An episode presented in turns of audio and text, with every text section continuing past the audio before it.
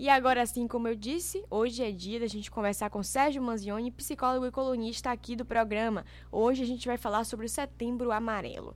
É um mês, né, voltado, todo voltado para conscientização, para a gente falar justamente sobre saúde mental. É, a gente tem, inclusive, alguns números um pouco pesados relacionados a tudo isso. É, o primeiro, no dia 1 de setembro ele começa, né, o Setembro Amarelo, uma campanha brasileira de prevenção ao suicídio, lá iniciada em 2015. O mês de setembro foi escolhido pois desde 2003 o Dia Mundial da Prevenção do Suicídio acontece no dia 10 de setembro. De acordo com o DataSUS, de 1996 a 2017 ocorreram quase 196 mil mortes autoprovocadas no Brasil. Segundo a Organização Mundial de Saúde, o Brasil está em oitavo lugar no ranking de países com o maior número de suicídios, ficando atrás da Índia, China, Estados Unidos, Rússia, Japão, Coreia do Sul e Paquistão. Para falar sobre esse assunto e sobre todos esses dados alarmantes, a gente conversa agora com Sérgio Manzioni, psicólogo e colunista do Café Duplo. Agora na Rádio Can, a voz da consciência, com Sérgio Manzioni, psicólogo. Seja protagonista, mas da sua história.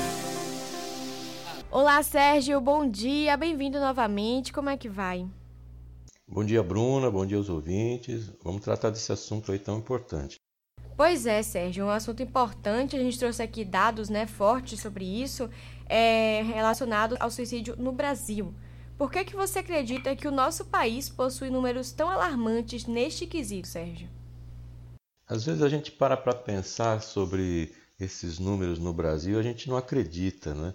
Porque aqui a gente tem uma, uma noção de que somos um país alegre, somos um povo receptivo, que a gente não tem problema. Basicamente a gente vive uma ilusão, né? Porque na prática a gente vê números assim muito altos de todos os tipos de problemas. Você vê que o Brasil hoje é considerado o país que tem o maior número de gente com ansiedade, como é que pode ter uma ansiedade tão grande? A depressão no Brasil é algo impressionante é, como é alto. E porque penso eu que a pressão social e essa, vamos chamar assim, de ditadura da alegria, ou seja, você tem que ser feliz, você tem que ser alegre, isso, por incrível que pareça, traz um efeito rebote, traz um efeito ao contrário. E quanto mais a pressão para eu ser feliz alegre, mas em contraposição eu tenho a realidade que me traz vários problemas, então eu, eu me sinto deslocado nessa, nessa, nessa sociedade e isso vai gerando uma pressão do tipo, bom, se estamos num lugar que é feliz, estamos num lugar que é alegre, num lugar que todo mundo está na praia, todo mundo está tomando cerveja, todo mundo está lindo e maravilhoso no Instagram, mas acontece que eu não estou, então o problema está comigo. Se o problema está comigo, eu fico ruim. Então, esse número grande de, de suicídios no, no, Brasil, a gente tem um suicídio a cada 45 minutos no Brasil. Quer dizer, a gente tem mais ou menos 12 mil pessoas por ano que se suicidam. E de fato, eu penso eu que a pressão de ser feliz, de ser certo, de ser alegre, de ser de encarar o mundo de uma forma leve, de ser esperto, de levar a vida na esperteza, de levar vantagem sempre, e isso é uma, uma ilusão. E muita gente não consegue lidar com a, essa frustração de não poder ter as coisas que imagina que deve ter numa situação dessa. E por outros tantos motivos, nunca a gente tem um motivo só para o suicídio, existe assim um conjunto, mas de qualquer forma eu acredito que essa pressão social ela seja muito forte no Brasil. Além do que a gente tem um país que vive há muito tempo uma desesperança. As pessoas não projetam muito o futuro, não, não se veem no futuro de uma forma é, grandiosa ou produtiva.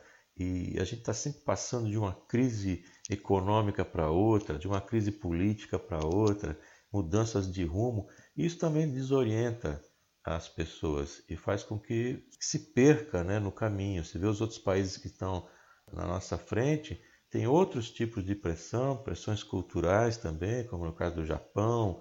Então, sempre tem essa, essa questão. No Brasil, penso eu, então, é que seja esse conjunto de, de coisas. Desesperança de um país que a gente não tem muita previsibilidade e muita pressão social. É, Sérgio, você me passou informação aqui que realmente me deixou bem surpresa, que são dados trazidos pela Superintendência de Estudos Econômicos e Sociais da Bahia, SEI, em parceria com a Secretaria de Segurança Pública, a SSPBA, que trazem aqui esses dados que os homens foram 82,6% das vítimas de suicídio na Bahia em 2020, ano passado. Ou seja, mais de 80% é muita coisa, Sérgio. Por que, que essa discrepância?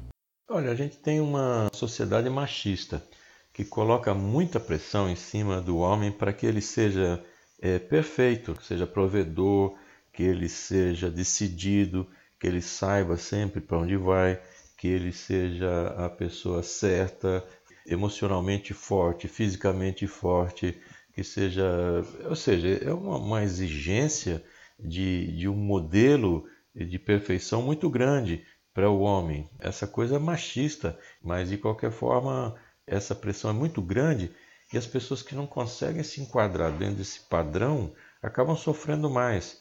E daí esses números serem tão, tão diferentes, né? Você tem um 80, 20 aí quase, mais de 80%, que são homens, né? e de todas as faixas etárias, sendo que a principal faixa aí é, é de 15 a 35 anos, daí entre 15 e 19 é pior ainda. É a faixa de muita pressão de, que vem de, da adolescência, entrada na vida adulta, é, responsabilidades que são colocadas de uma forma muito grande, aprovação externa dos grupos tem que estar é, sendo aprovado para não, não, não sofrer rejeição. De outro lado tem bullying, tem uma série de coisas aí que apertam sempre a pessoa. Então, os homens é, sofrem mais, morrem mais em função também desse machismo, dessa coisa ignorante que é o machismo. Pois é, pouco, muito se engana, né, esse povo que acha que o machismo ele afeta só as mulheres, é um sistema que não funciona assim para para boa parte dos homens também, porque acaba sendo uma pressão para muitas coisas. É, Sérgio, para que as pessoas entendam, né, de que forma a gente pode auxiliar é, como podemos identificar uma pessoa que possivelmente tenha pensamentos suicidas e de que forma a gente pode ajudar essa pessoa né, nesse processo? Olha, todo suicida ele dá sinais de alerta. Né? A gente acha que, que não, existe uma lenda urbana aí que é um erro terrível e dizer, olha, o, quando a pessoa quer se matar, ela não avisa, ela vai e faz, o resto está querendo chamar atenção. Isso é uma bobagem enorme. A pessoa, quando está com ideias suicidas, ela vai dando sinais, sim, vários, entendeu? Então, o suicídio avisa, ele dá sinais. E você pode notar isso percebendo nas pessoas, observando as pessoas. Então, por exemplo, uma variação de humor muito grande, tanto de tristeza para alegria, de alegria para tristeza, variações muito fortes, ela tem que ficar em observação, porque a gente não tem essas variações assim comumente. Então, variações fortes de humor é algo que precisa é, ser olhado com calma. Mas outras coisas que vêm no discurso também, por exemplo, é, falar sobre a morte, do tipo assim: ó, eu vou deixar vocês em paz, eu sou um estorvo, eu quero dormir e não acordar, eu vou desaparecer. Esse tipo de conversa é precisa acender um sinal vermelho as pessoas dizem assim: ah, isso é, é, é coisa da cabeça da pessoa, ele só quer chamar atenção. E acontece o seguinte: o suicida quer chamar atenção mesmo, mas não dessa forma infantil que as pessoas imaginam, é como se fosse aquela criança mimada que, que se joga no chão do supermercado querendo chocolate. Não é isso, não. A pessoa está dando sinais, ela está dizendo: olha, as coisas não estão bem, eu não estou bem, ela está dando sinais. Acontece que quem está em volta acaba atrapalhando mais do que eh, as pessoas que estão deveriam fazer alguma coisa. Os próprios familiares e amigos não têm muita preparação para saber o que é que está acontecendo. Então a maneira de ajudar as pessoas é observando, é ouvindo, é pensando nas pessoas é, o que está acontecendo, se preocupando com o outro, é, interagindo, porque o suicida ele não tá, ele não quer se matar, ele quer se livrar de um sofrimento. Então, o objetivo é terminar o sofrimento. Isso é uma coisa que as pessoas têm que entender. E que também daí não adianta ficar chamando para dizer, não, você tem que fazer isso, tem que fazer aquilo. Quanto mais se cobrar a pessoa, pior. Mas eu queria falar nisso daqui a pouquinho aí, na sequência, exatamente para a gente falar do que a gente não deve fazer com a pessoa que está nessa situação. Pois é, e isso é importante mesmo, Sérgio, a gente pontuar o que não fazer. Muitas vezes a gente faz na intenção de ajudar, mas acaba contribuindo para um processo contrário, né? Sérgio, a escola ela tem um papel grande nesse processo. A adolescência ela é muitas vezes esse período, né, é, de grande complexibilidade da pessoa se identificando como pessoa, tentando entender, se encaixar. E isso às vezes pode é, vir é, de uma forma muito errada ou através do julgamento de outros colegas, enfim como que essas instituições elas podem contribuir para a saúde mental dos alunos e trabalhar isso desde cedo? A escola ela tem várias funções, né? Uma delas é aprender.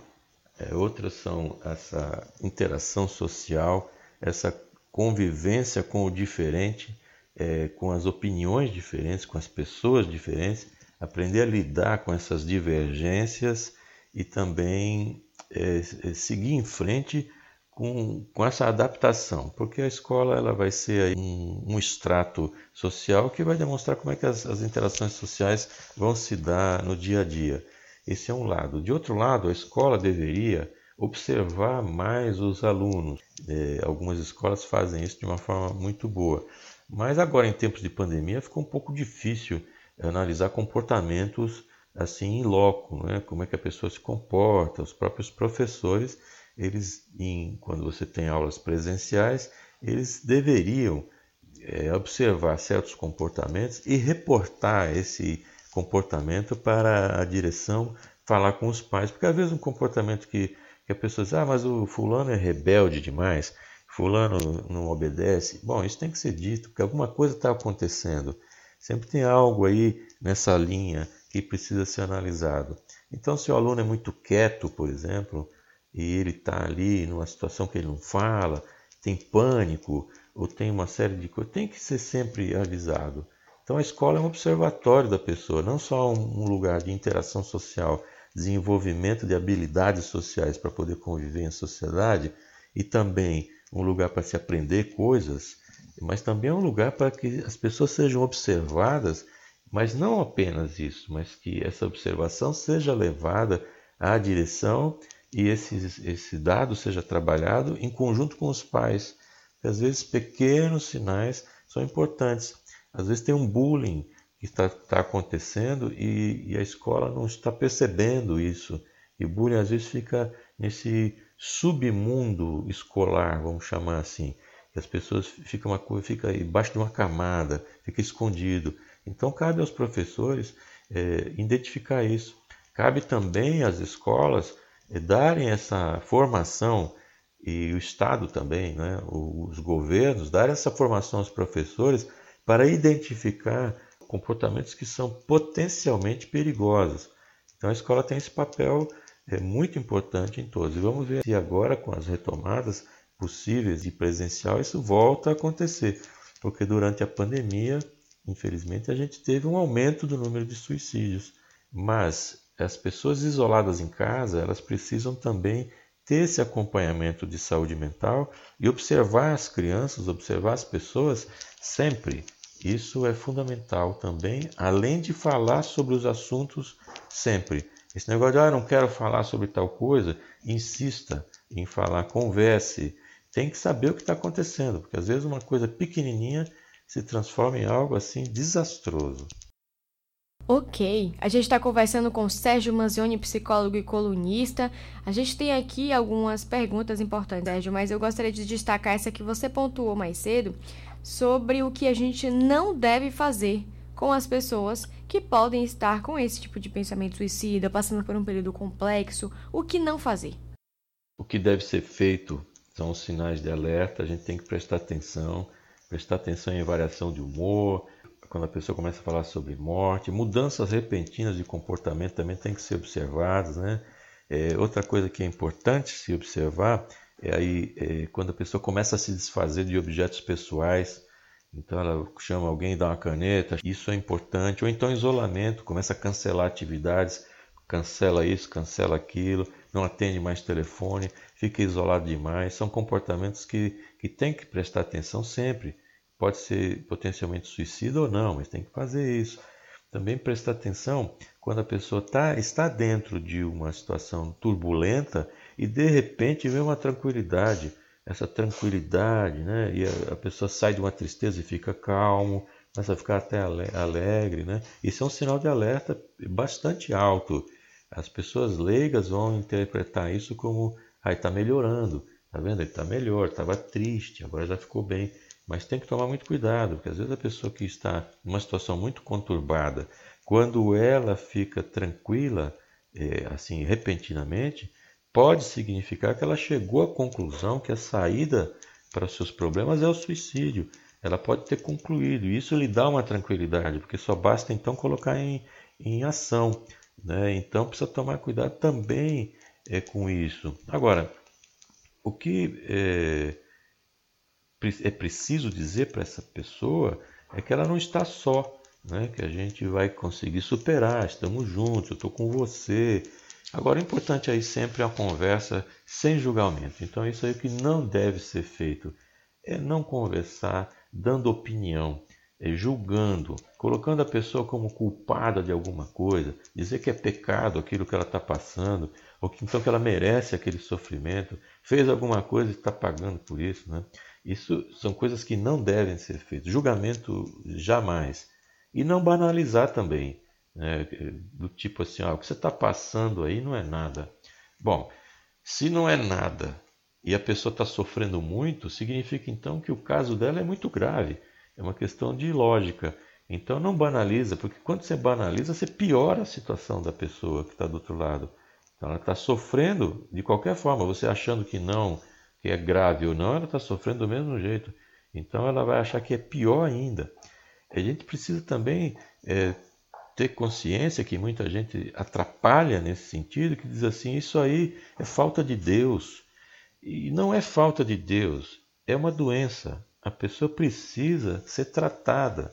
E, não adianta, tem certas situações que, que são tratadas pela medicina, pela psicologia, e as questões religiosas são importantes também, mas inclusive eh, para quem crê em Deus, acredita que Deus também provê instrumentos na terra para poder ajudar as pessoas, e aí está a psiquiatria, a psicologia, para tanto. Outra coisa que não se deve fazer, não dá diagnóstico. Então ele está assim, ah, fulano está assim por causa disso ou daquilo. Ah, fulano é assim por causa daquilo. Não tente dar diagnóstico. Isso é coisa para profissional, não é para gente que é para palpiteiro que vai é assim ou assado, é o achismo. Não sabe o que está acontecendo, procura ajuda e principalmente não sabe mesmo. E lembrar o seguinte, que o pensamento suicida ele não é uma opção, ele é um sintoma. Quando a pessoa começa a ter ideação suicida, é um sintoma de que alguma coisa não está boa e que precisa levar a, a, em frente para ver isso. Outra coisa que atrapalha, por incrível que pareça, são frases positivas. Aí você diz assim: a vida é boa, pense positivo. É, isso não adianta nada, inclusive só piora.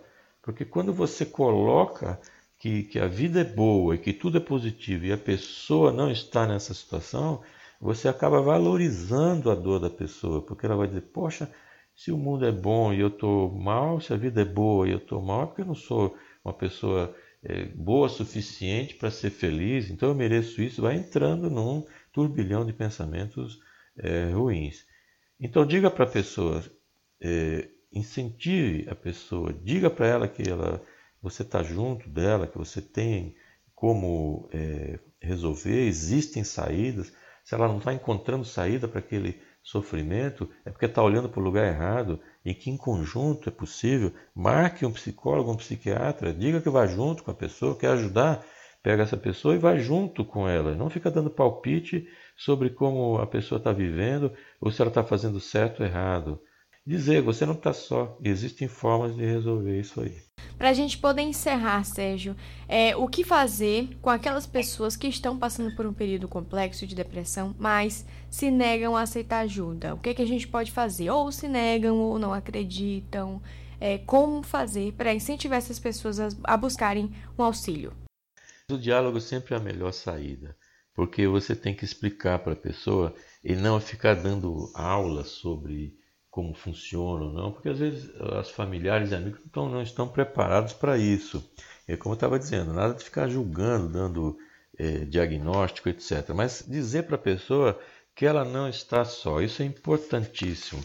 Dizer, olha, você não está só, a gente tem maneiras de resolver, eu estou aqui, a gente pode. A pessoa se recusa ao tratamento, aos, eh, vá convencendo ela de que isso é necessário, na medida de que é possível eliminar aquele sofrimento que ela está passando. Então, vamos resolver esse sofrimento. Você está você tá com sofrimento, eu estou aqui para lhe ajudar, não para lhe julgar, mas para lhe ajudar. Então, vamos ver o que, é que a gente faz. Eu marquei uma pessoa, eu vou junto contigo.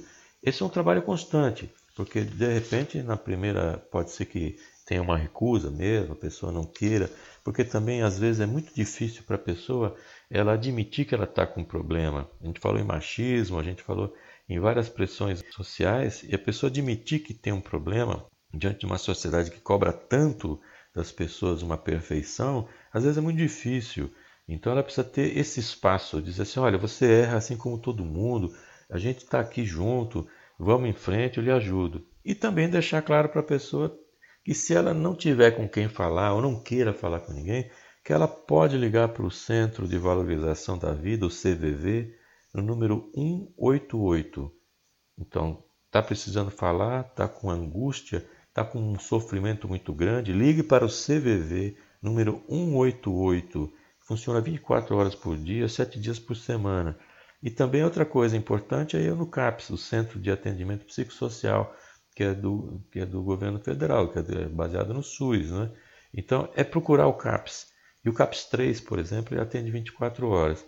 Então, vamos observar as pessoas, vamos escutar o que elas estão falando, oferecer ajuda, não dar opinião, não dar palpite, mas oferecer ajuda. Assim, não quer dizer que você está certo. Corra sim para ajudar essa pessoa, que vai dar certo. 90% dos casos de suicídio podem ser evitados, segundo a Organização Mundial de Saúde. Ok, esse foi o nosso bate-papo com Sérgio Manzioni, psicólogo e colunista. Sérgio, muito obrigada por esse bate-papo esclarecedor. Conta para todo mundo como é que faz para te achar nas redes sociais, descobrir como é seu trabalho, inclusive para poder conferir outros materiais sobre isso, é, até mesmo buscar um auxílio, enfim. Como é que pode fazer para te achar? Me acha no meu site, no www.sergiomanzione.com.br. Manzione é M-A-N-Z-I-O-N-E. Também tem no Instagram como Psicomanzione. E eu tenho um podcast que é o Psicologia Cotidiana que é só colocar no Google que ele aparece, eu colocar meu nome. Ali tem 130 e poucos episódios diferentes, inclusive para quem quiser se aprofundar mais sobre a questão do Setembro Amarelo, por que surgiu isso, etc. Tem um episódio do dia 16 de setembro de 2020 que fala com bastante tempo sobre o assunto. Muito obrigado mais uma vez pelo espaço, obrigado a Bruna, ao pessoal da técnica, produção. Muito obrigado a todos os ouvintes. Uma boa semana e até quarta-feira que vem. Até, Sérgio. A gente que agradece. Pois é, gente. Esse foi o nosso bate-papo com o Sérgio. Se liguem nas redes sociais dele. Procurem saber direitinho sobre o assunto. É um assunto muito importante e que a gente consiga, né, auxiliar quem está precisando dessa ajuda, principalmente no meio um período tão complexo para a nossa saúde mental. Mas você que está ouvindo, saiba que a gente tem como achar um caminho para isso, certo? Sempre temos como achar um caminho para isso.